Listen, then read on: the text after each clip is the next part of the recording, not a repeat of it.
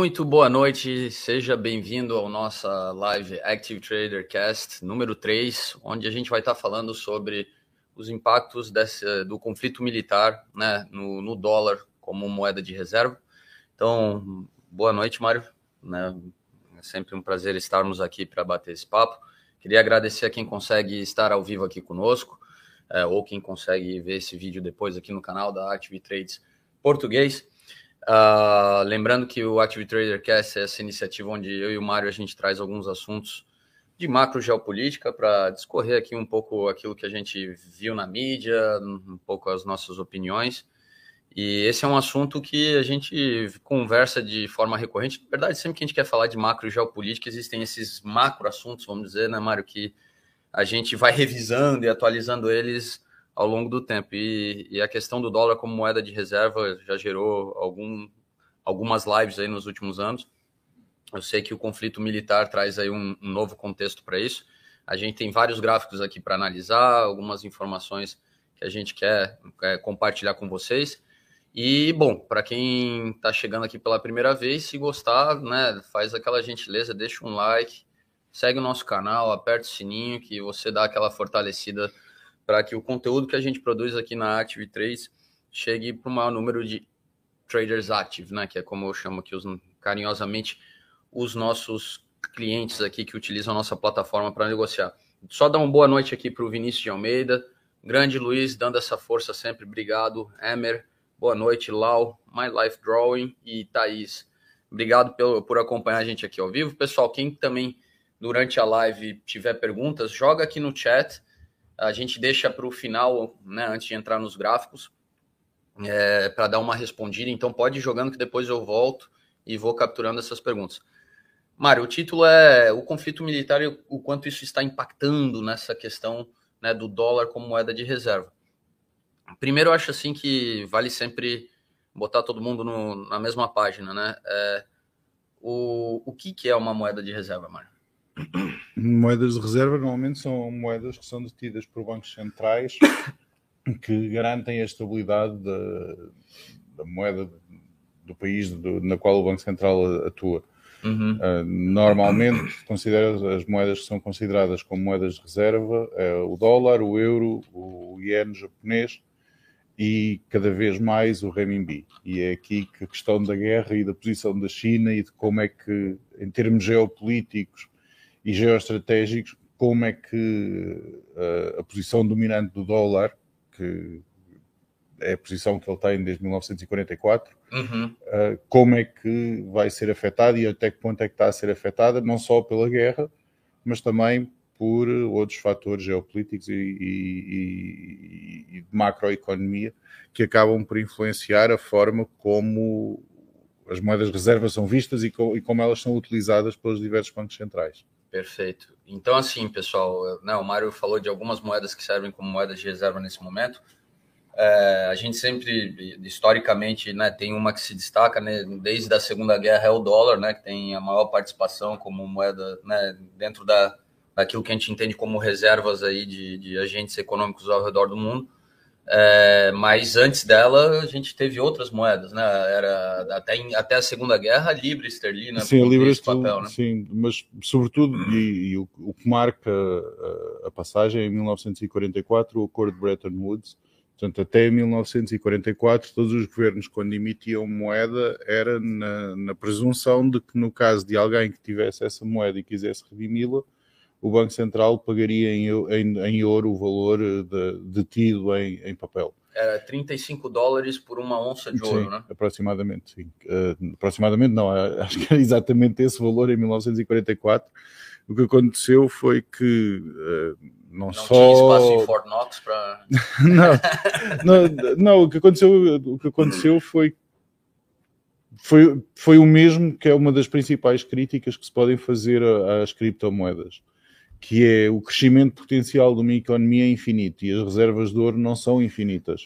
Portanto, se o crescimento potencial de uma, de uma economia é infinito e se as reservas de ouro não são infinitas, começa a haver um problema grave em um certo momento, sim, em, que, em, que as, em que a economia não pode continuar a crescer porque não é possível emitir mais moeda porque não existe mais, mais ouro para fazer a redenção daquela moeda.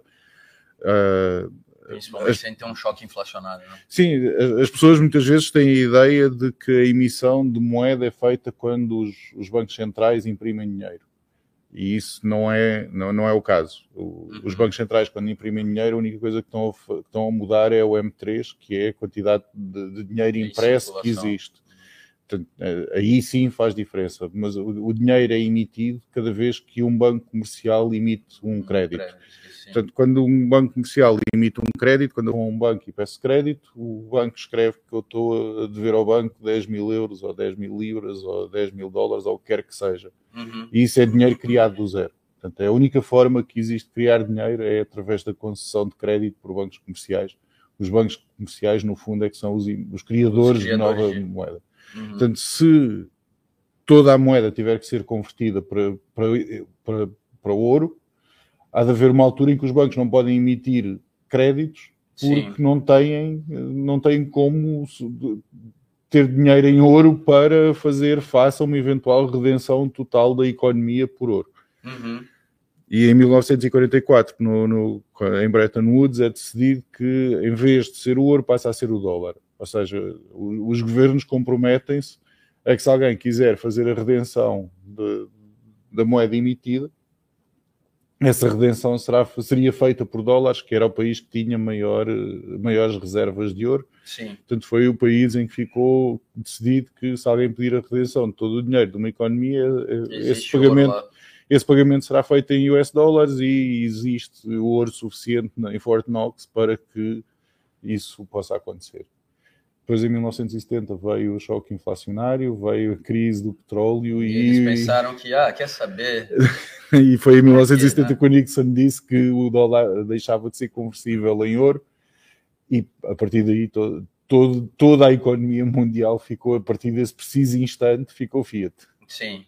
Fiat, eh, confiança, né? Eh, ou seja. Né? Eu tenho confiança que aquilo vale alguma coisa. Aquilo vale alguma coisa, pura confiança. Então, assim, é, até tecnicamente falando, né, a gente pega aqui elementos do que é necessário para uma moeda ganhar esse status. Então, o tamanho né, da economia que ela representa, né, é, tem aqui a importância daquele, né, do país da qual ela é unidade monetária dentro do comércio global, né, ou seja, a demanda que existe global, não somente interna por aquela, aquela moeda, mas também globalmente por aquela moeda que faz ela ser buscada e valorizada uh, o tamanho, profundidade e abertura dos mercados financeiros, tá? Para que exista a circulação dessa moeda né, de forma livre né, e bastante conversibilidade, né, que até a conversibilidade da moeda é importante.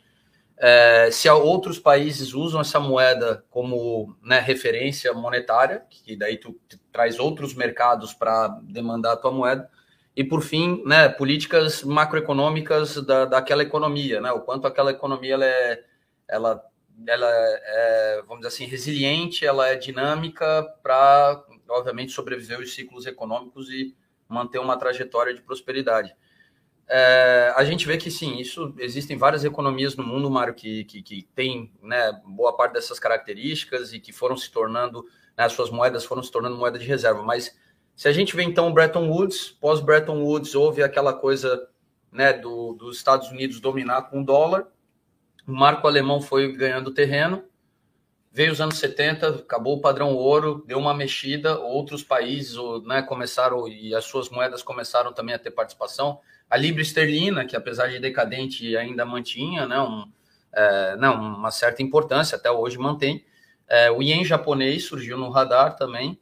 É, só que assim, a gente vê que é, outros países conseguem atender esses critérios. É, o, se a gente for ver assim, por exemplo, do dólar, Mário, é, o que, que o dólar, né, né, nesses critérios aí necessários para uma moeda ser de reserva, faz com que ele se diferencie em relação a todas as demais moedas? Assim, por que que, né, eu poderia dizer que o euro, ele facilmente atende todas essas, é, talvez não na mesma grandeza, mas atende, né, todos esses quesitos. Por que que o dólar consegue ser maior que o euro e que o renminbi, né, o yuan chinês e em japonês e tantos outros, né? Pelo tamanho, somente pelo tamanho da economia norte-americana, Tá, é, é uma mais? moeda mais fácil de ser falsificada.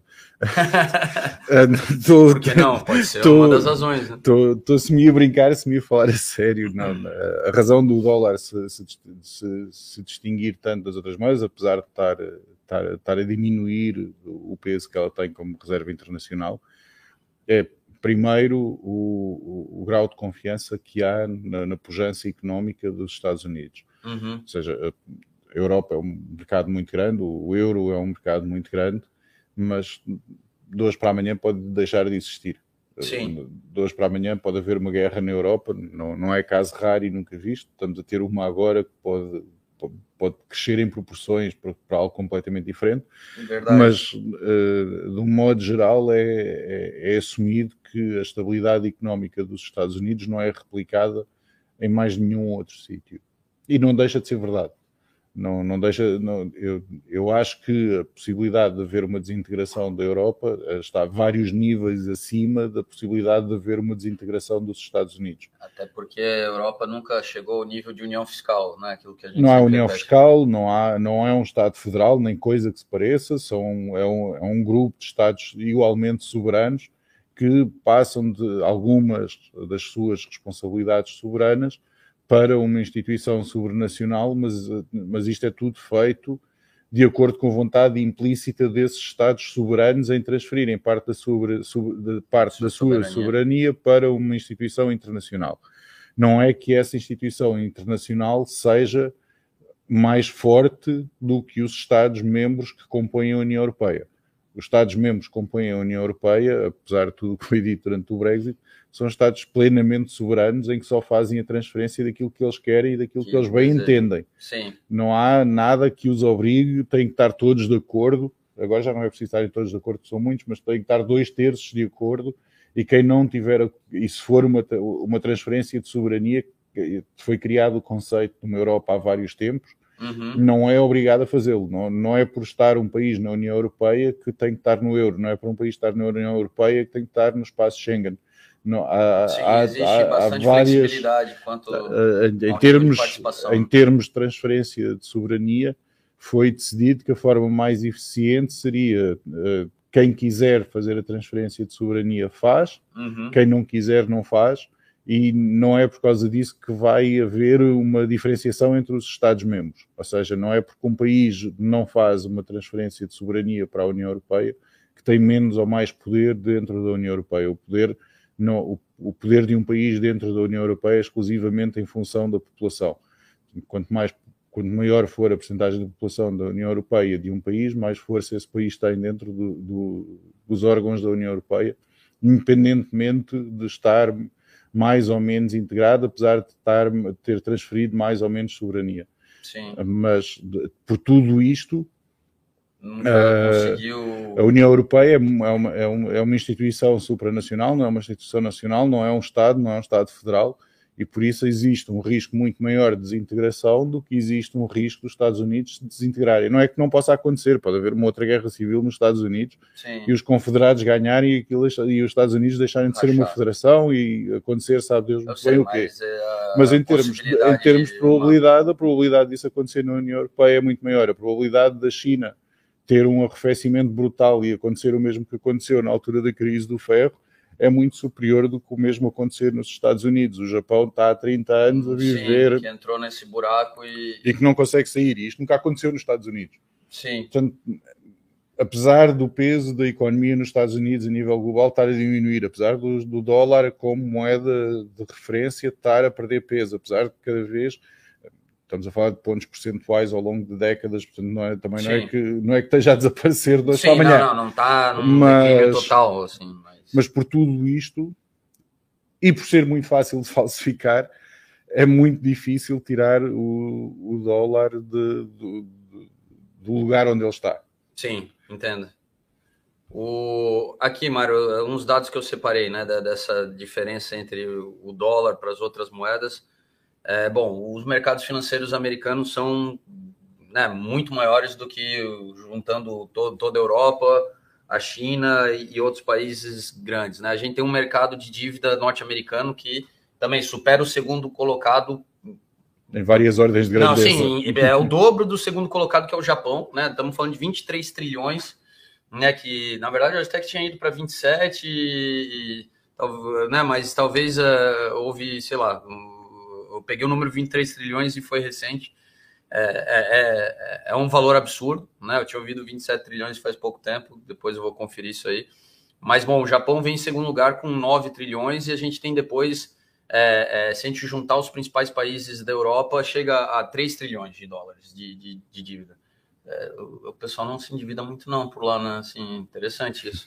Mas, bom, temos também a, a questão de é, os treasuries né, serem reserva para muitos países, né? Então, isso também ajuda a, a torná-lo importante. Falando nisso, a China é o principal detentor ainda de reservas em treasuries norte-americanos. Só, só, só, como esclarecimento, e porque existe uma certa confusão acerca disso, a China é o país estrangeiro com maior, que detém maior parte, que detém a maior fatia da dívida norte-americana mas quem detém, na realidade, a grande maioria da dívida americana são os, próximos, são os próprios americanos. Sim, Existe sim. muita noção de que se a China vender a dívida americana vai ser a catástrofe. Não, não é o caso. Não é o dos, caso. Dos 23 ou 27 aqui a conferir eles têm trilhões, 10%. eles têm é, 3, é, 3 eles têm, trilhões. Eles têm cerca de 10% da dívida. É, de um total de 7,74 que está na mão de países, eh, né, entidades estrangeiras, como tu falou.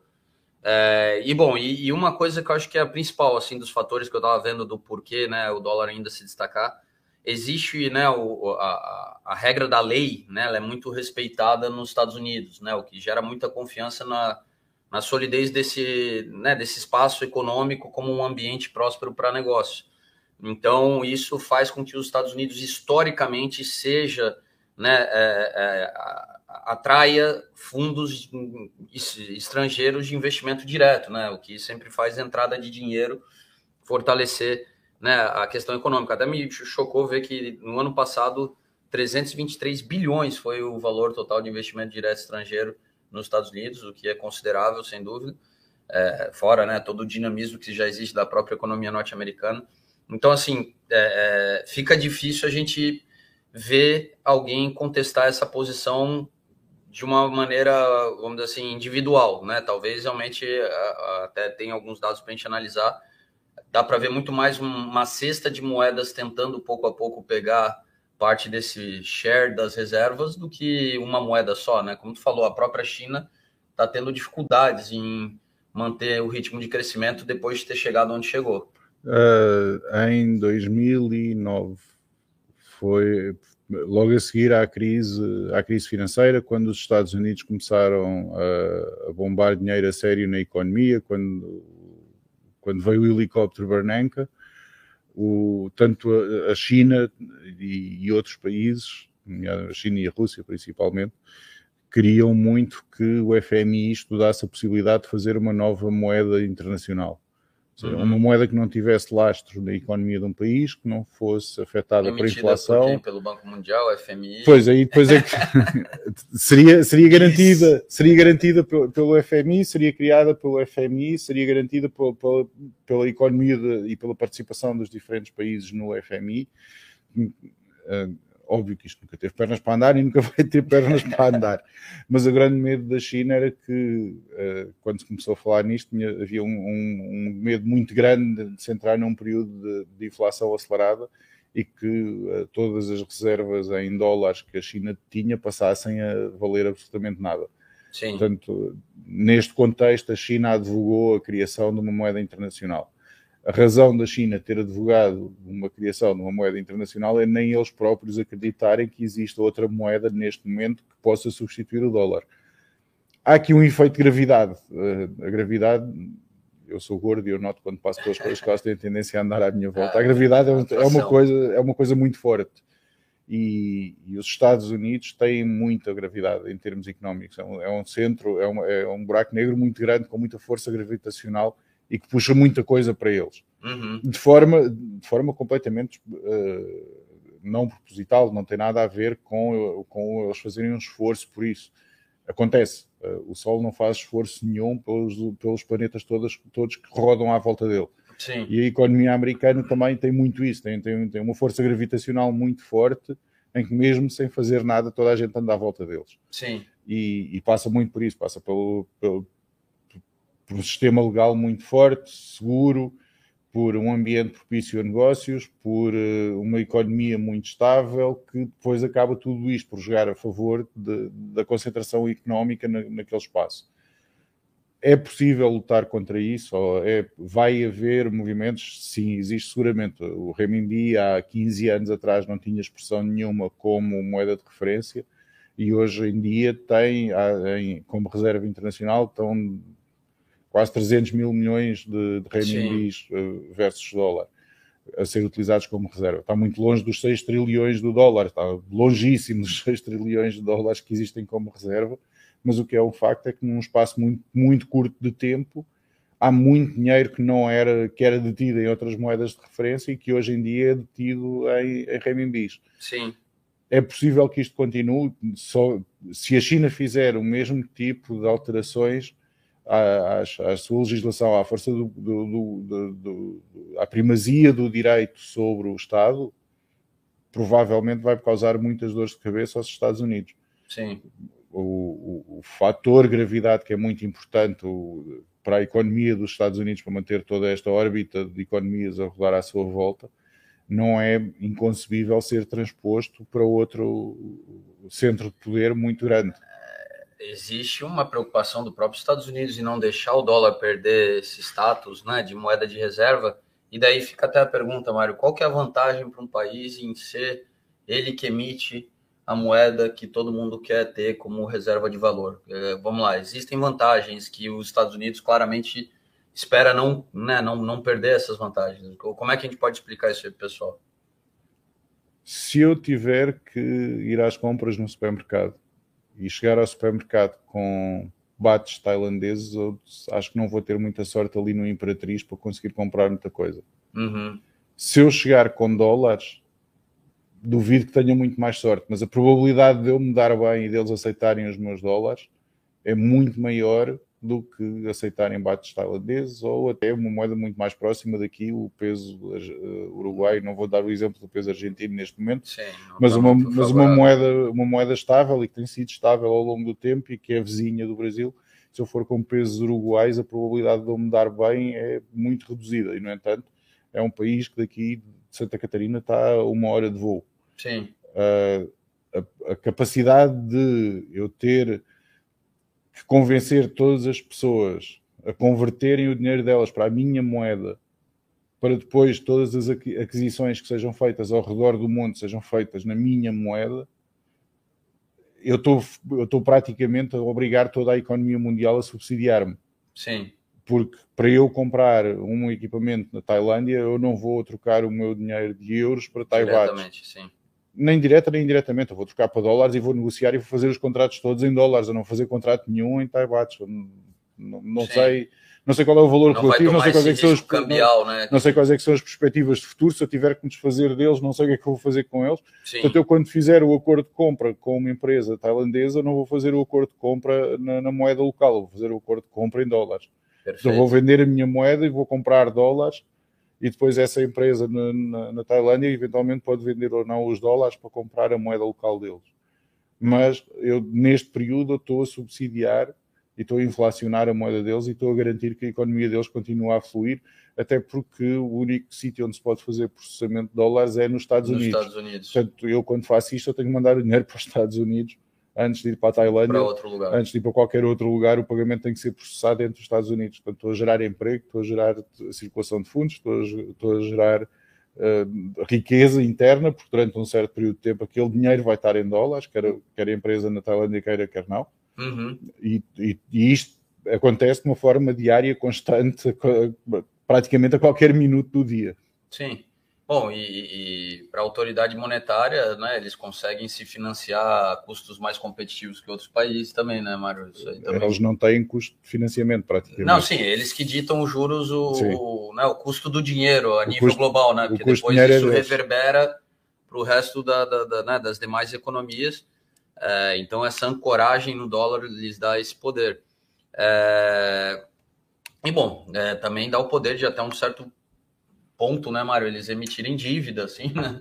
Uh, uh, afinal, eles não têm um problema de, estar tá emitindo dívida numa, numa moeda fraca que, pode né, desvalorizar. Eles não, têm, eles não têm risco cambial na dívida emitida. Exato, então é, é outro ponto muito positivo. Mas bom, a gente estava falando e até vamos chegar no ponto aqui sobre né, o, o que a guerra está acelerando nesse sentido aqui, é, né, da, da, da, dessa discreta é, perda de participação do dólar né, no, no global das reservas uh, a, a, nível mundial. Uh, tem um, uma estatística, né? Na verdade, saiu um, um, estudo da FMI, daqui a pouco já vou até puxar uns gráficos aqui para a gente debater, Mário.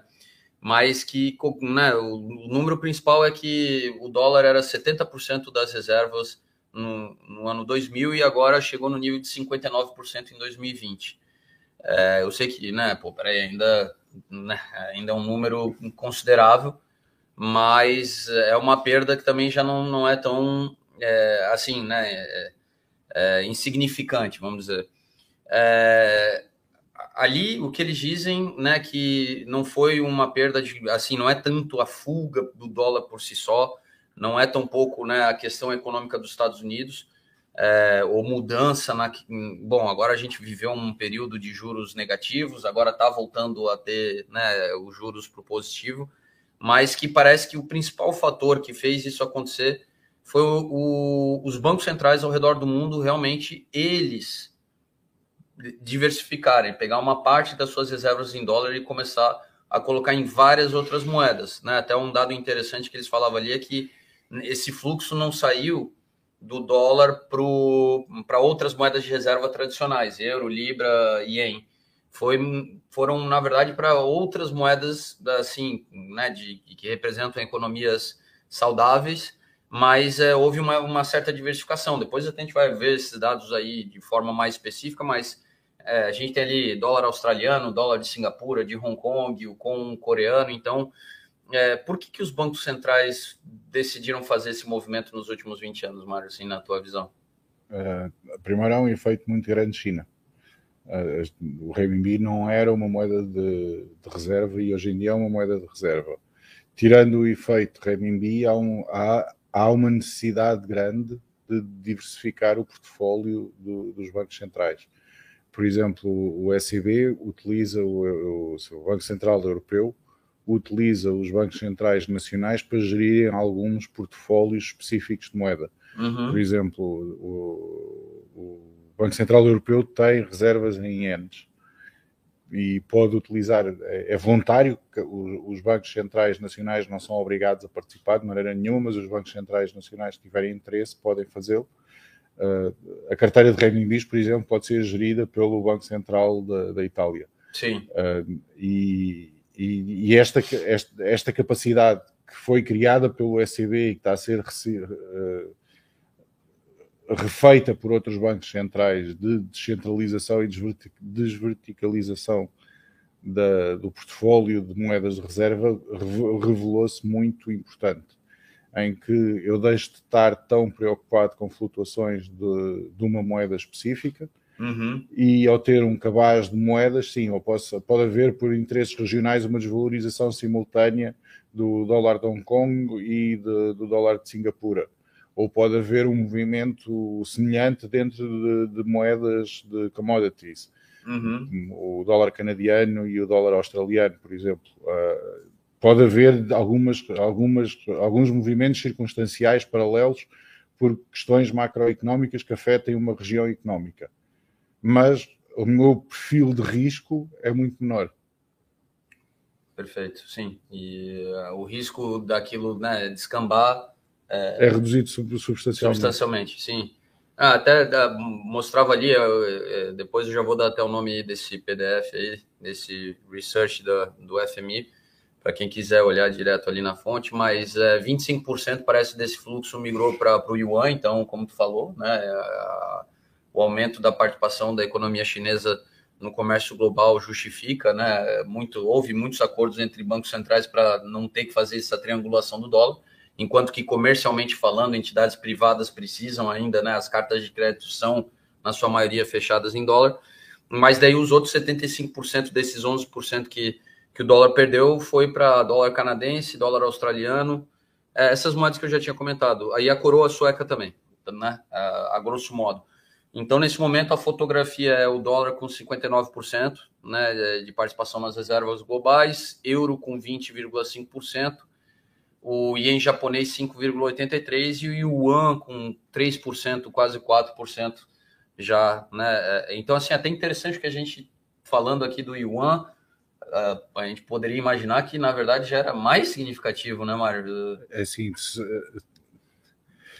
é verdade que percentualmente parece um nível muito baixo, mas é um crescimento alucinante, sobretudo em termos de valor real, num período de tempo muito curto. Há, 15 anos havia 0% das reservas em renminbi. Renminbi ou yuan, é mesmo, é, são nomes diferentes para a mesma coisa. Sim. Uh, a participação há 15 anos atrás era zero. E hoje é 3%. Ou seja, se a cada 15 anos eles eles uh, recuperarem entre 3% a 4%, uh, eh, aqui depois também começa a, haver uma aceleração muito rápida deste movimento, ou seja, uh, isto é um pouco como juros compostos. Sim, isto é um pouco como juros compostos. quanto mais peso eles vão ganhando, mais, voltamos à questão da gravidade, maior a força de gravidade que eles vão exercer e mais rápido esse crescimento vai ser. Uh, a queda do dólar é, estamos a falar em pontos percentuais, Sim. relativamente baixa. Uh, só que se esta aproximação rápida dos 50%, os 50% é um nível psicológico muito importante. Sim. E, e, eles, não, eles vão a meio do caminho para chegar aí. Portanto, não é nada que, que não possa acontecer muito rapidamente nos próximos 3, 4 anos eles caírem abaixo dos 50%. E se eles caírem abaixo dos 50%, é capaz de haver alguma mudança bem mais acelerada do que nós temos visto ao longo destes últimos 20 anos, em que foi uma queda de 11%, é uma queda significativa, e já só faltam 9 para ser menos do que metade. Sim. Então a gente vê um, movimento tá, uh, né, de fuga do dólar pelos bancos centrais e que agora outros agentes também pouco a pouco começam a fazer esse movimento. A gente vê é, né, um, um, uma parte, uma boa parte, 25% ao longo dos últimos 20 anos, que está sendo puxada pelo yuan, né, a, a, o, o, crescimento da China dentro da, né, da sua economia a, e participação a nível global justifica isso. E terceiro, então, também uma decisão de risco né, por movimentos de mercado, liquidez, de, de partir para uma cesta de moedas não tradicionais, como aquele estudo chama. Aí a gente vem para o lado da guerra, Mário, né? Porque é, tudo isso pode, pode mudar, né? Em vez dessa tendência continuar, ter uma disrupção.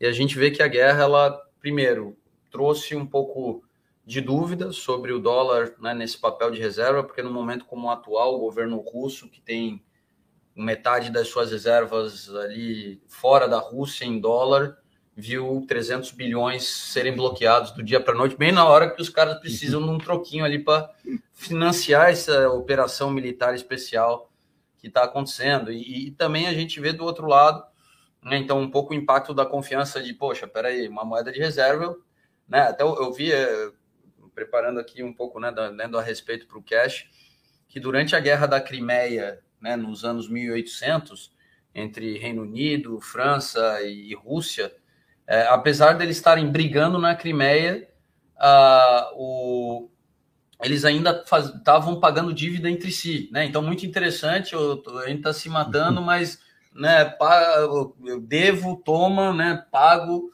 né, emito dívida e está tudo bem. Né? Então, é, a gente vem olhando para o passado, para uma situação como essa do passado, que é, foi um tanto quanto chocante para uma moeda que tem esse papel, que pretende manter esse papel, é, é, essa situação de usar o dólar como um, uma arma econômica, né, Mário? E outra coisa, as consequências dessa guerra, por exemplo, em fazer uma União Europeia, quem sabe, dar os próximos passos que eles nunca quiseram dar, fortaleceria o que existe de dúvida em relação à, à verdadeira União Europeia, se existe ou não. É assim, se a Europa, eu duvido apesar de eu querer muito, mas eu duvido que a guerra seja catalisador suficiente para isso. Se, se a União Europeia passasse a ser efetivamente uma, uma, união, uma, fiscal. uma união fiscal, uma união federal mesmo, os, Estados, os Estados soberanos que compõem a União Europeia deixariam de ser Estados com, completamente soberanos, perderiam grande parte da sua soberania e essa soberania seria transferida para, para a União Europeia a União Europeia seria verdadeiramente um Estado federal. Se, por outro lado, os países continuarem a perder confiança no dólar, e acharem que hum, o, terem as reservas deles em dólar pode não ser uh, uma ideia assim tão brilhante no caso de lhes acontecer o mesmo que aconteceu à Rússia. Uhum. Uh, se, se, todos estes fatores confluírem, o dólar vai ter problemas gravíssimos. Perfeito. Agora, o dólar vai ter problemas gravíssimos, quer isto aconteça, quer não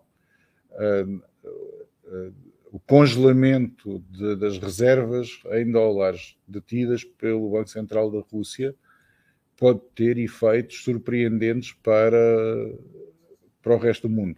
Uhum. A China tem pretensões, por exemplo, em Taiwan. Uma das razões, uma das várias razões pelas, pela, pela qual a China nunca abertamente criticou a Rússia pela invasão à Ucrânia Uh, depois ela assusta-se por causa da integridade territorial e não critica, mas diz sempre: Mas nós preservamos e queremos a integridade territorial de todos os Estados soberanos garantida. Uh, mas a China tem, um dia pode lembrar-se que se calhar Taiwan nunca vai querer voltar à, Sim, à, à, à, à pátria-mãe pátria né? e decidir que uma intervenção militar pela força talvez seja a única forma viável de o conseguir se isto acontecer, a China não vai seguramente querer ter reservas em dólares. Sim, já está uh, vendo que tipo de consequência isso traz. Uh, há aqui há, há, há decisões, há decisões que foram tomadas e que eu não estou a criticar se foram bem tomadas ou mal tomadas, não, não interessa se, se são decisões boas ou más, não interessa se eu sou apoio a Rússia, ou se eu apoio a Ucrânia, ou se eu não apoio, o que é o caso, nenhuma das duas. Uhum. Uh, não, nada disto tem interesse. A única coisa que, que interessa é, em termos geoestratégicos, para o futuro, como é que outros países podem ver o que aconteceu. Exato. Que decisões estratégicas é que eles podem tomar para evitar que lhes aconteça o mesmo. Perfeito. É, até, Mário, agora vou trazer, deixa eu só passar para o pessoal aqui. Uh, eu tenho uns, eu só quero passar primeiro o relatório aqui que é um relatório da FMI, até o nome aqui, só achar aqui, ó. Eu vou jogar no chat, pessoal, aqui, que daí quem quiser ver o, o próprio relatório.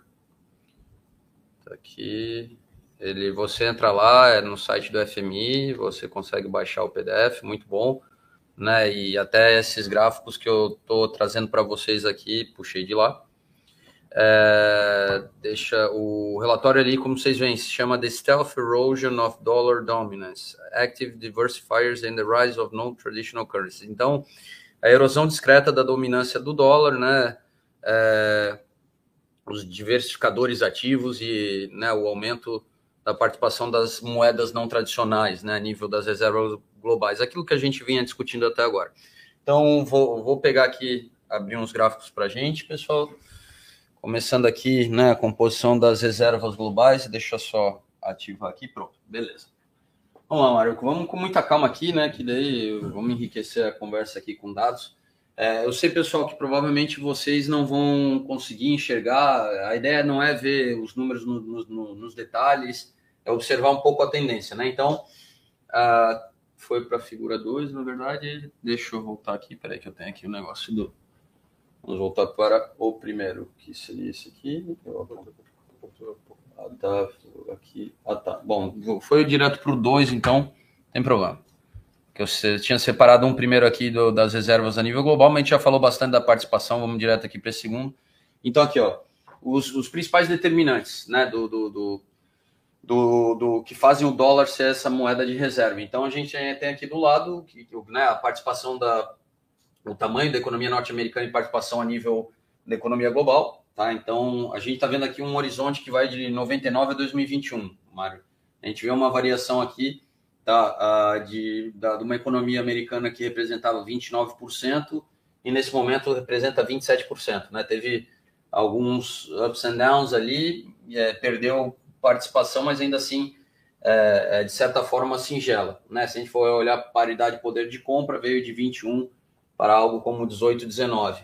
Isso é um elemento que, né, que, que, que faz ele ainda estar tá nesse estatuto de reserva. Outro aqui, né, é a participação do dólar né, no comércio global, que é o que a gente falou muito né, aqui sobre ser importante pela, pela demanda que gera a nível internacional daquela moeda. Então, 99 em 35%, 2019, 2020 aqui, não muito longe disso. Então, é, a gente acabou de falar. Mas isto são os invoices. Ah, tá, tá, tá. A porcentagem efetiva está. Tá aqui tá muito, muito, mais embaixo, é, é verdade. Aqui, na verdade, eu olhei para a linha da, da, de cima e esqueci de olhar de baixo. Apesar de que, assim, vem de 23 para o que eu diria que nos 19. É, assim, olhando para os dois, Mário, a, a, gente falou muito sobre um movimento que está acontecendo, que os 11% que foram perdidos né, é, já não eram insignificantes, mas ainda assim né, é, é, não parece que vai ser no ano que vem ou daqui a cinco anos que o dólar vai perder esse status. É, é, como é que a gente justifica esses últimos 20 anos que a gente viveu já duas crises globais, três se a gente for incluir as dot-com, é, balança, balança, mas não cai, né? Este aqui. Sim. É, eu, eu, cliquei duas vezes e foi é, Acabou dando zoom aqui. É. Esta linha. Sim. Uh, que era o que eu estava a dizer há, há, pouco, que se eu fores fazer uma exportação da Europa para a Tailândia, eu vou fazer o pagamento em dólares. O invoice vai estar em dólares, o contrato vai estar em dólares, tudo isto vai estar em dólares. E isto não perdeu peso. Sim. Ou seja, a porcentagem em todos os gráficos, eles perdem mais ou menos entre 4% a 5%. Sim, exato. E este aqui eles perderam absolutamente nada. Há variações, há, há, há, quedas e subidas, há períodos em que eles têm mais, períodos em que eles têm menos, mas, mas ao longo dos últimos 20 anos eles estavam em 35 e em 35 continuam. Perfeito. Então, esses aí são os, né, aqueles principais fatores que a gente vinha falando, né? E apesar da variação, não, não é tão acentuada quanto aquela porcentagem não, que justifica não, até o movimento dos bancos esta, centrais que a gente falava. Parte, que, é, que é a parte do, do invoicing, uh, uhum o peso, do, o peso da economia americana no comércio mundial diminuiu. Sim. Mas o peso do dólar não. Exato. O peso do dólar via a força de gravidade via todos os pagamentos, toda a gente querer Sistema que os contratos sejam ainda... feitos em dólares. Apesar de eles perderem 3 a 4% do peso deles, da economia deles a nível global, a moeda deles não perdeu absolutamente nada. Perfeito. Vamos olhar o próximo aqui. Deixa eu só puxar aqui. Então, as letrinhas eu sei que tá pequena, tá, pessoal? A ideia aqui é a gente dar uma olhada, tá? O que, que é o, o, desempenho do índice do dólar, tá? Que é um índice que vocês conseguem, por sinal, na plataforma da Active Trades negociar. É, a gente pega aqui desde 1999 até 2020 e depois aqui, né, é, a, o, como o dólar caminhou em relação a essa outra cesta de moedas, né? Então o índice do dólar já é contra uma, uma cesta que não tem aqui para mostrar o pessoal. E essa aqui é contra a SDR, que é aquela do FMI, que são Libra, Euro, Yen japonês, Yuan e o próprio dólar, né? Ah, sim. Tá. É, vamos lá, Mário. A gente vê que é, o, o, índice do dólar aqui me parece até né, que, que caminha. Vai, vai e volta e vai acaba nos 100 onde ele começou. É, é, é, mais ou menos, né? Do, do, dos 115 não, aqui sim, acaba nos 108. Sim, diria. aí é desde 1999. 1999, mas uh, a criação do dólar index foi a 100. Portanto, Sim. ele está quase. Ele está ele, tá voltando à origem? Não, ele, vai, ele sobe e desce e normalmente mantém-se também por causa do peso da, da economia dos Estados Unidos, uh -huh. por causa da, da, importância do dólar, uh, acaba por fazer um movimento de arbitragem. Ou seja, o, o preço está sempre a tentar ficar nos 100. Pode, pode fugir, já fugiu até aos 130 e já foi quase até aos 80 Uhum. Mas a força, a força de atração, a força de, de arbitragem, a tendência é puxá-lo sempre de volta aos 100. Tá, bom, aqui não foge né, mesmo nível de comparação, só mas uma cesta é muito, muito é, Sim, mas aqui é muito mais interessante, porque aqui como é só contra as três principais moedas. As quatro, uh, tem o Yuan também. Sim, né? o Yuan também. Como é contra as principais moedas mundiais, esta força de variação zero é muito mais forte visível do, uh -huh. que, que, aqui, que, tem, que tem outras moedas 30% é. E aqui não passa nunca dos 3, nem aqui passa no, no sentido inverso, um pouco abaixo dos 3. É, mas, até atenua é esse pico, movimento. Mas né? é no pico da crise financeira, que foi quando o euro foi para os 160, contra, para 1, 1 euro para 1,63 ou 1,64. Dólar. Portanto, aqui é, e é no pico, no, no ponto máximo, que ultrapassa ligeiramente os 3%. E, e, na valorização e aqui, ó, dot .com, e a gente vê aqui o início do Sim. tightening, a primeira tentativa Sim. ali de quantitative tightening. É, bom, interessante. Vamos continuar aqui que tem mais dados aí. Já estamos com tempo ainda. Uh, outros determinantes, né, que, que fazem o dólar manter aí é, esse status de reserva. A gente falou daqueles dois principais, né, participação no comércio global, tamanho da economia é, né, a nível da economia global também. Agora a gente tem né, é, porcentagem do, da dívida externa, né, que de, isso não é só é, denominadas em dólares, né? Então a maioria dos países do mundo, quantos deles emitem em dólar? A gente tem aqui, né, uma curva que vem de 58 para 80%. Dá para ver que dólar nesse sentido de dívida ele continua sendo a moeda de referência. Não, é, ninguém, não é que ninguém queira dívida em moedas de outros países. Uh, a China Mas, já tentou fazer emissão de dívida internacional em, em yuan. Sim. O problema aqui é o que tu estavas a dizer há pouco. Quando estávamos a falar, que estavas a dizer da importância da, da credibilidade do Estado de Direito dos Estados Unidos em que eu sei que se eu levar alguma coisa para o tribunal nos Estados Unidos, eu posso esperar um tratamento equitativo Sim. da minha pessoa. E, e em dívida isso faz toda a diferença. Faz toda a diferença, né? Onde é, acontece a disputa. É, é, interessante também a gente reparar que é necessário entender que essa participação ela aumentou, na verdade, porque muitos países que tinham poder para emitir nas suas próprias moedas, como um Japão ou uma, países da Europa em euro, é, deixaram de emitir dívida, né? A gente viu uma Alemanha que durante muito tempo diminuiu sua dívida, né? Na, durante o período de austeridade, o que ajudou também. Aqui nesse outro lado a gente tem, né? É, o, o, o a, a, porcentagem de países, pensando né, em todos os países do mundo, que utilizam o dólar como referência monetária. Então isso a gente viu aqui em 99, né? 54 e alguma coisa por cento. E não foi muito. Ah, perdão, é, o que eu fiz aqui? Ah, voltou aqui, tá? 54 voltou para 53. Então, praticamente não chegou a fazer uma mudança muito assim significativa nesse sentido. É, é, o, o, porquê disso, Mário? É muito difícil tirares o pego numa moeda. Ah, Sim. Uh, ou seja, isto são, são países que de alguma que de uma forma ou de outra têm a moeda deles indexada com bandas de variação ou sem bandas de variação ao dólar e, e, a manutenção da taxa, da taxa de câmbio dessas moedas é feita via variação da taxa de juros da própria moeda para manter o PEG em relação ao dólar. Sim. Tirar este PEG retira. Sempre perigoso, não? Retira muita confiança ao mercado. Ou seja, a ideia é. A visão que o mercado tem é esta moeda não conseguiu manter o PEG com o dólar. É sempre Sim. uma falha económica. Exato. Uh, e, é, e, é, e, é, muito difícil uh, passar isto. Portanto, eu acho que se, for, se, eu, se formos ver o breakdown desta diferença, acho que grande parte dela está mais associada aos aumentos sucessivos da banda de variação do yuan em relação ao dólar do que propriamente países que tinham uma indexação da moeda deles ao dólar terem abandonado essa indexação.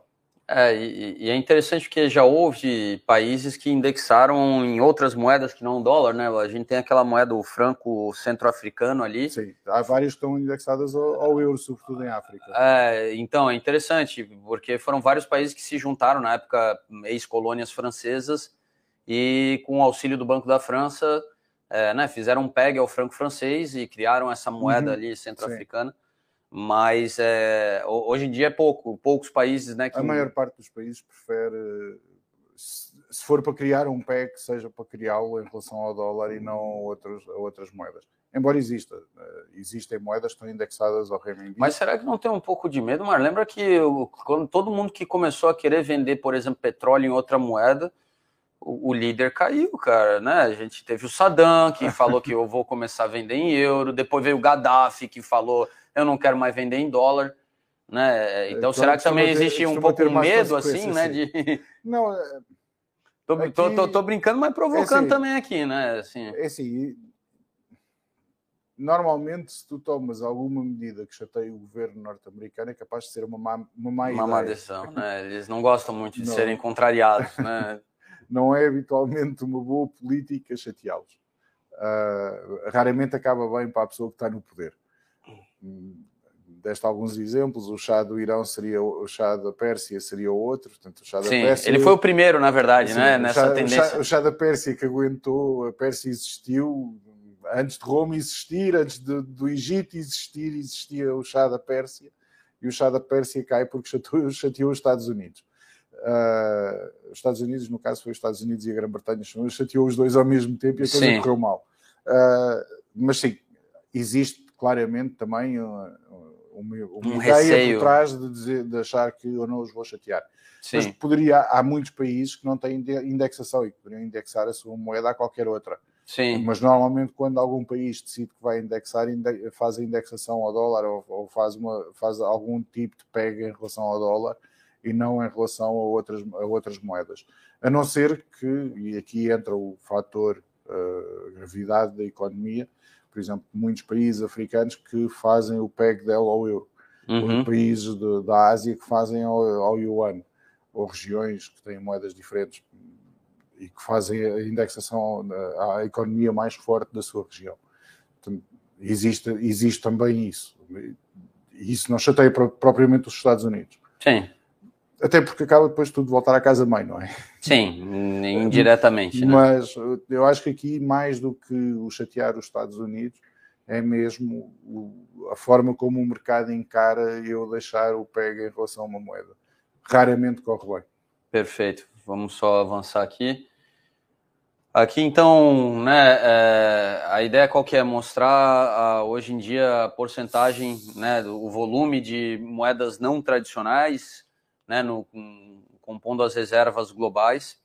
Então a gente vê que a participação de todas essas moedas não tradicionais juntas é de um trilhão. Então ainda né, não é toa que é, não, não chegam a, a, a, tá, a superar ien ou, ou, ou, libra, euro, os principais. Mas dentro desse um trilhão a gente já tem 217 bilhões estacionados em dólar australiano, 247 em, em dólar canadense temos aqui os 272 em yuan, né? Tem aqui uma participação daí uh, no, no, franco suíço, até né, existe resistência do próprio Banco Central Suíço de ser né, um porto seguro. E depois, né, é, nos outros 300 bilhões que sobram, a gente vê daí won coreano, coroa sueca, dólar de Singapura, coroa norueguesa, coroa dinamarquesa, dólar neozelandês, dólar de Hong Kong. Então, é, moedas de países que né, estão aí num grau de desenvolvimento é, diferenciado, tem né, é, fundamentos econômicos assim que demonstram uh, uma certa uh, solidez né, da, da, da, da, economia, e então é, passou a se, a se tornar interessante de uma certa forma, né, Mário? Ter um pouquinho de dinheiro aí distribuído, né? Eu não entendo este 1% o, qual 1% do, dólar né, a Hong Kong? Porque o Hong Kong, ou esta aqui de cima, é exatamente a mesma coisa. Não, eu sei, mas uh, às vezes é só para. Um é, só mesmo, que... é só mesmo para diminuir o peso do renminbi? É, deve ser para diminuir o peso do renminbi, né? Vamos fingir que esse aqui é diferente do outro. né? É, mas sim, só aqui há uma. Acho, acho que é claramente uma diferenciação primeiro em termos de segurança da moeda pelo, pelo franco suíço, depois em termos de peso de commodities na economia, o dólar australiano e o dólar uh, canadense. Uh, e, e, depois, claramente, uma diversificação no others, que é só mesmo vamos espalhar o risco o mais que puder. O mais que puder com o que resta aqui. Sim. Tá, faz sentido. Tudo é, tudo é sobre risco nessa vida, né? Então, aqui, só para dar uma visão mais ampla, tá, pessoal? É, para mostrar de, de, né, os países que têm reservas, né, lógico, tem grandes, tem pequenos aqui, é, do total das reservas que eles têm, né, o quanto está em yuan e o quanto está nessas moedas alternativas.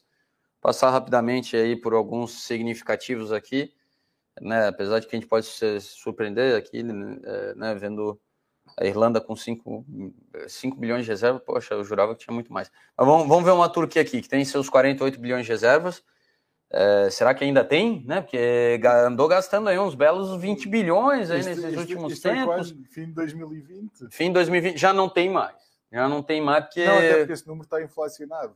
É, porque... o Erdogan teve que botar um dinheiro na mesa, é, né? É, muito. E, e, inflacionou muito no fim do ano de 2020 para a coisa não parecer tão, tão, tão assustadora. Sim, é. Então, bom, mas só para dar uma ideia aqui do, dos 50 que a Turquia tem, né? É, é, em não moedas não tradicionais eles têm 15 bilhões, tá? É, então a gente vê até que esses 15 bilhões estão espalhados naquela cesta de moedas, né? Então eles não estão nem no euro, nem na libra, nem no, do, no nem no ien, nem no uh, nem no euro, é, é, foram para aquela cesta de moedas porque também não, não é um componente do yuan. Vamos pegar algum outro interessante. Olha, Rússia, números de 2020 da Rússia, antes, né, deles brigarem com o Ocidente aqui, vamos dizer, estava aqui em 444 bilhões. A gente sabe que, na verdade, é, é, houve um aumento, porque né, o número que eu vi recente dizia é, em torno de 700 bilhões de dólares. Uh, no, ó, desses 444, mais 100 bilhões, quase 94, não estavam nas moedas tradicionais, como eles chamam aqui. E desses 94, que interessante, 75 estão com a amizade duradoura, aí em yuan. Interessante esse eu número aqui, aqui, né? Acho que esse número deve ser maior. Eh, não, não, bom, já teve uma variação aqui que eles foram para 700, né? Eles devem ter aumentado substancialmente eh, a detenção de, de renminbis na carteira deles, porque o que está detido em dólares são 300. Sim. É, é, então aqui, ó, a gente tem também significativo aqui, bom, tem vários países, o, a Indonésia também tem um, né, 19 bilhões dos 128, 10% que já está em moedas alternativas. Vamos pegar outros números aqui. Bom, uma Suíça, né, esse colosso. Cara, por que, que a Suíça faz isso, cara? Por que, que os caras têm um trilhão de reservas? Os, hum. os 10 é para fazer o favor à China por causa do acordo de comércio. Os 10 é para fazer favor à China, né? Daí tem 97 em outras moedas, daí também é só aquela coisa de, pô, 10% eu preciso diversificar, né? Não Sim. dá. Não é, dá para ficar. É, acho, que, acho que passa muito por aí. É, é aproximadamente 10% da carteira deles que está alocada em. Vamos, vamos ver o que é que a gente consegue fazer aqui. Aqui a gente tem também a China, 3,2 tri, né? Número de 2020. 198 em outras moedas. Ah, que surpresa, né? Zero. Zero em yuan, que é, é, o dinheiro é deles. 198, então, nessa cesta de moedas não tradicionais. Também quase, né, quase os seus 10% não é desprezível, né, Mário? Não, não é e é até um pouco surpreendente. Eu não, não, não esperava isso? Não, não, não estava à espera que eles pusessem tanto em moedas não tradicionais até porque o espírito tradicionalista chinês, a, a aversão deles ao risco, é... acaba por ser eh, um, um, problema maior do que a diversificação do risco. Imagino. Uh, uh, a Índia é interessante aqui, 465 de reservas, com também 10% em moedas não tradicionais. China. Zero em China. Mas, nossa, por que, que eles não gostam dos chineses dos indianos? Não, mano, me conta essa história. Não, tá, tem diversos problemas fronteiriços. Não são muito amigos? Não, não são muito amigos e têm diversos problemas uh, fronteiriços. E pode ser onde, toda a gente a olhar para a Europa à espera da Terceira Guerra Mundial e às vezes aparece entre a China e a, e a Índia. São é, duas potências nucleares. É, não, não vamos esquecer que é, aí o bicho pega. É, e, e, bom, vamos pegar aqui o nosso Brasilzão, né? Tinha o México também, mas vamos olhar o Brasil.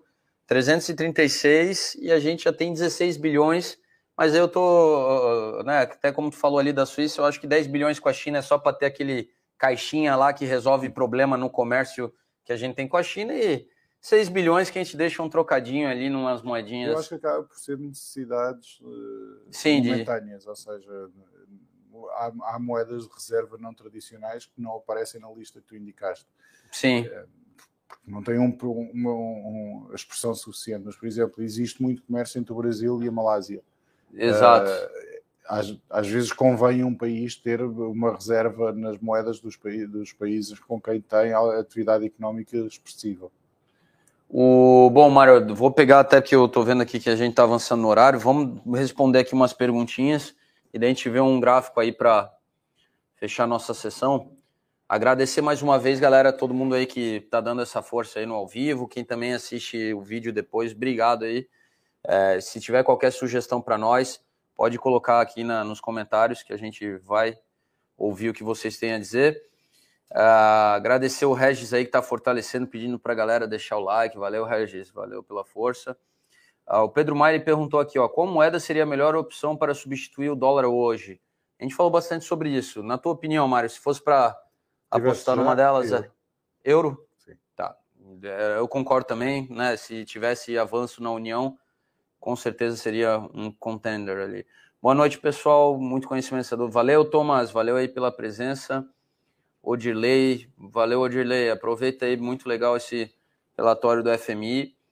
A Juliana está perguntando aqui: o dólar é a moeda mais forte hoje, embora vocês falaram que outras moedas estão em crescimento. Mas as criptomoedas podem ou não substituir o dinheiro físico? É verdade, mas a gente falou muito das moedas tradicionais e não tradicionais dentro do âmbito das moedas tradicionais, mas a gente vê que é, né, tem muito se falou sobre as criptomoedas como né, uma alternativa, mas uh, o problema é que elas ainda continuam muito voláteis, né? Tá difícil hum. estacionar grandes valores. Nesse momento a gente sabe que a capitalização das criptomoedas a nível global está em 3 trilhões, né? Podendo caminhar para 4. É, dentro dos valores absolutos que a gente falou, ainda não é assim tão significativo. Não, mais uma vez, eu para mim o problema maior com as criptos é que são finitas. Portanto, tem o mesmo problema com o ouro. Se alguma moeda, se alguma criptomoeda virasse uma moeda de reserva, ou se fosse a moeda de reserva, iria ter exatamente os mesmos problemas que aconteceu com o ouro e iria haver um novo Bretton Woods noutro sítio qualquer para acabar com, com isso, porque não é não é porque as, as, criptomoedas tenham que ser acabadas, não, não é por causa disso. É só mesmo porque uma economia que pode crescer infinitamente e não pode estar presa a um ativo que não cresce até ao infinito. Sim. E a grande vantagem como arma contra a inflação das criptomoedas, que é o ser finito, é também o grande downfall delas para serem uma moeda de reserva. Perfeito. Uh, agora, como como arma contra, para proteção contra a inflação, acho que, é uma, é um, acho que são brilhantes, apesar da enorme volatilidade e grande variação de preço, não deixa de ser claramente algo que foi adotado pela, pela uma, quantidade grande de pessoas, grande o suficiente para serem significativas. Tentar dizer que não é, um, é, uma, é uma moda passageira, claramente não é uma moda passageira, veio para ficar é um ótimo instrumento, na minha opinião, para combate uh, ou para proteção contra a inflação, mas como moedas de, de referência, como moedas de reserva, infelizmente o, o, o, grande benefício que elas têm para protegerem contra a inflação é o, é o grande problema que elas têm Também para serem pra... como moedas, serem utilizadas como reserva. Perfeito. Tem mais uma pergunta aqui. Ó, oh, Gabriel, valeu, Gabriel, valeu, Rafa a corrente, valoriza, a corrente valorização do dólar ien pode impactar aumentando a inflação no Japão? Então, Mário, o ien que né, passou tantos anos né, só numa direção, agora... O governo desse... japonês deve estar tão contente. Eles esperaram tanto por isso, foram 30 anos, né, cara? 30 anos à espera que o valor da moeda caísse e agora, sem eles estarem à espera, no momento em que eles talvez pensaram, pronto, acabou, estragou, não, durante os próximos 10 anos não vai acontecer quando começou a guerra para grande surpresa deles, aconteceu o que eles sempre desejaram. Uh, a desvalorização do, do ien é muito importante para a economia japonesa, é um, um, um bónus muito grande para a competitividade da economia japonesa e deve haver muita garrafa de champanhe neste momento a ser aberta no Japão a celebrar a queda do ien. Bom, é, a verdade é que é o, né, tem, tudo tem sido tão disruptivo que é, certas reações surpreendem e, e, e, bom, o Japão aí né, vai ter que aproveitar né, o, o, o, impacto disso tudo aí que gerou esse movimento a tanto esperado por eles. É, Mário, quer dar uma olhadinha rápido só em algum gráfico aí para a gente fechar a nossa sessão de hoje? Vamos mexer para o gráfico aqui. Pode jogar no computador que eu já mudo aqui. Deixa eu mudar aqui para plataforma. O que, que, que a gente pode colocar hoje aqui, já que a gente falava Dólar Index, talvez. Sim, esse definitivamente. Esse def- Podes pôr o dólar index contra os treasuries. Tá, peraí. calma. Não sei o que é vai resultar daqui. Não, vamos tentar. A gente tá livre para tentar aqui, né? Público espera da gente coisas diferentes. Espera aí. Só um segundo. Espera aí que eu botei assim, não Põe o USD. tá mais fácil. O USD tá aqui, dólar index e os treasuries a gente já tem tá aqui, aí, tá aqui, tá tá aqui. É, então vamos abrir esse aqui, peguei amanhã com tá, o compare aqui, a gente tem o euro dólar, na verdade, deixa eu botar contra o treasury aqui. Só tá aqui, esse aqui, e eu vou tirar esse aqui, aí, aqui na cruzinha euro Aqui, cruzinha, fechou. Deixa eu só tirar isso aqui, aqui, Mário. Pô, talvez mudar a cor também, que eles estão muito parecidos, né? Um segundinho, vamos aqui nos settings, style, botar um laranjão aqui para ficar bem. Tá. Ah, bom, deixa eu tirar aqui o cross.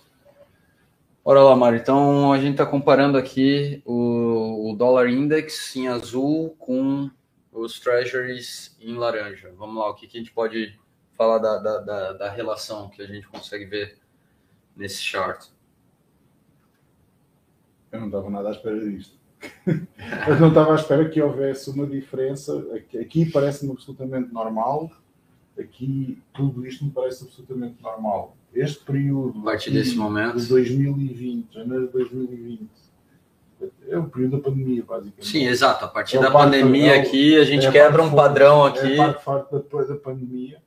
Realmente há uma diferença enorme entre a valorização, o valor do US dólar contra o principal pacote de moedas versus o valor da, da- da dívida norte-americana. Ou seja, há aqui uma queda brutal neste período das taxas de juros que faz o preço da, da dívida disparar Exato. e há uma desvalorização grande do dólar simultânea, ou seja, não faz muito sentido em que há uma valorização grande da dívida, Da que, é dívida. que é a parte forte deles, eh, que se alguém for emitir dívida noutra moeda vai emiti-la em dólares, portanto há uma valorização brutal do valor da dívida e há uma desvalorização acentuada da moeda. Não tá- no- de verdade, verdadeiramente não estava à espera que isto tivesse acontecido Bom, mas é, de forma tão expressiva. é aquela coisa, né, Mário? A gente sabe que o pós-pandemia, muitos padrões aqui realmente se quebraram, né? A gente via aqui que eles vinham Sim, se cruzando, de repente veio essa... Normalmente eles não deviam dar muito longe, eh, ou seja, quanto mais, quanto mais, quanto ma- mais alto o valor da dívida, maior o- a confiança da- da- das pessoas na economia norte-americana e, consequentemente, uma maior ou menor desvalorização do, do dólar. E aqui acontece um movimento completamente diferente, em que há uma desvalorização grande do dólar e uma valorização brutal da dívida deles. É, é o famoso desregulou tudo. Cada um vai para o lado que o vento levar. Bom, galera, é isso aí. Falamos bastante então sobre né, é, dólar como moeda de reserva, esse movimento mais recente aí de perda de participação do dólar, né, é, cumprindo esse papel. A gente também né, destacou aqui os impactos que a guerra trouxe para esse movimento. É, até eu acho interessante o comentário que eu vi, alguém dentro do governo norte-americano que dizia que é, esse conflito Rússia e Ucrânia, é, a gente pode dizer que é um tsunami, mas que os Estados Unidos nunca esquecer que a China é né, um equivalente a uma mudança do, climática global, ou seja, é um movimento um, muito mais amplo, muito mais macro. É uma Então- ótima comparação. Sim, é. Então a gente sabe quem está vivendo esse tsunami que trouxe essa visão do, do, do, né, de, de sanções, né, de, de, de, de, o mundo ver que em, em- em momentos de guerra a- o dólar pode ser utilizado como uma arma geopolítica.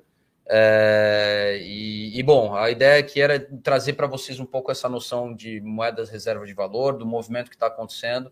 Sugiro quem né, é, gosta desse assunto, dá uma olhada nesse report do FMI, que até foi de onde eu tirei muitos dos gráficos aqui que a gente conversou no dia de hoje. E queria pedir ali a gentileza, se você gostou aqui do nosso bate-papo, que é feito com muito carinho aqui por mim e pelo Mário, deixa aquele like aqui, tá? para fortalecer quem chegar de fora, chegar pela primeira vez, vai ver que vocês gostaram do assunto e vai querer né, uh, participar, ouvir o que, a gente estava discutindo aqui hoje. Também, ou né, souber alguém que é, é trader, segue os mercados, está vendo a importância de ter cada vez uma visão mais, mais macro, mais ampla, pega o link, solta o link lá naquele grupo de traders, que assim vocês ajudam aí a gente fazer essa mensagem chegar a mais pessoas. E para quem não segue canal, segue canal, bota o sininho aí, que ajuda bastante a gente aqui na Active Trades. Então, quem tiver qualquer dica, comentário, pode deixar ali nas, na, na, caixa de comentários. Agradecer todos aqueles que conseguem estar conosco ao vivo e, e dão né, essa força. A audiência de vocês aí nos empolga aqui a, a conversar, a debater. E, e, bom, esperamos vocês aí na próxima quarta-feira. Uh, na verdade, Mário, tu vai estar no avião, né, cara? Como é que vai ser esse negócio aí? Vou... Podemos tentar fazer a partir do avião. Tu já vai estar no avião já, né? Eu acho que sim. Tá, não, que eu pensei que tu já ia estar em Londres. Não, né? não, vou estar, vou estar alguns em cima do Atlântico, mas tá, nós, já, existe, já existe internet nos aviões, portanto, queres experimentar? Não, não, não, não, não. cruzando o Atlântico, melhor não. Talvez extra, extraordinariamente, semana que vem a gente joga para quinta, que já vai estar em casa lá em Ashford, é, para não falhar o compromisso. Então, talvez semana que vem, pessoal, a gente faça na quinta-feira esse nosso encontro importante é não, não falhar, estar tá aqui falando sobre algum assunto interessante. E tiver ideia de assuntos, deixa aqui para nós aí nos comentários que a gente né, vai tentar colocar na pauta já da próxima semana. Tá bom? É isso aí então. Muito obrigado, audiência. Obrigado pela participação. Uma boa noite, bom dia, boa madrugada. Esteja você onde estiver. Nos vemos semana que vem. Muito obrigado a todos. Até a próxima semana.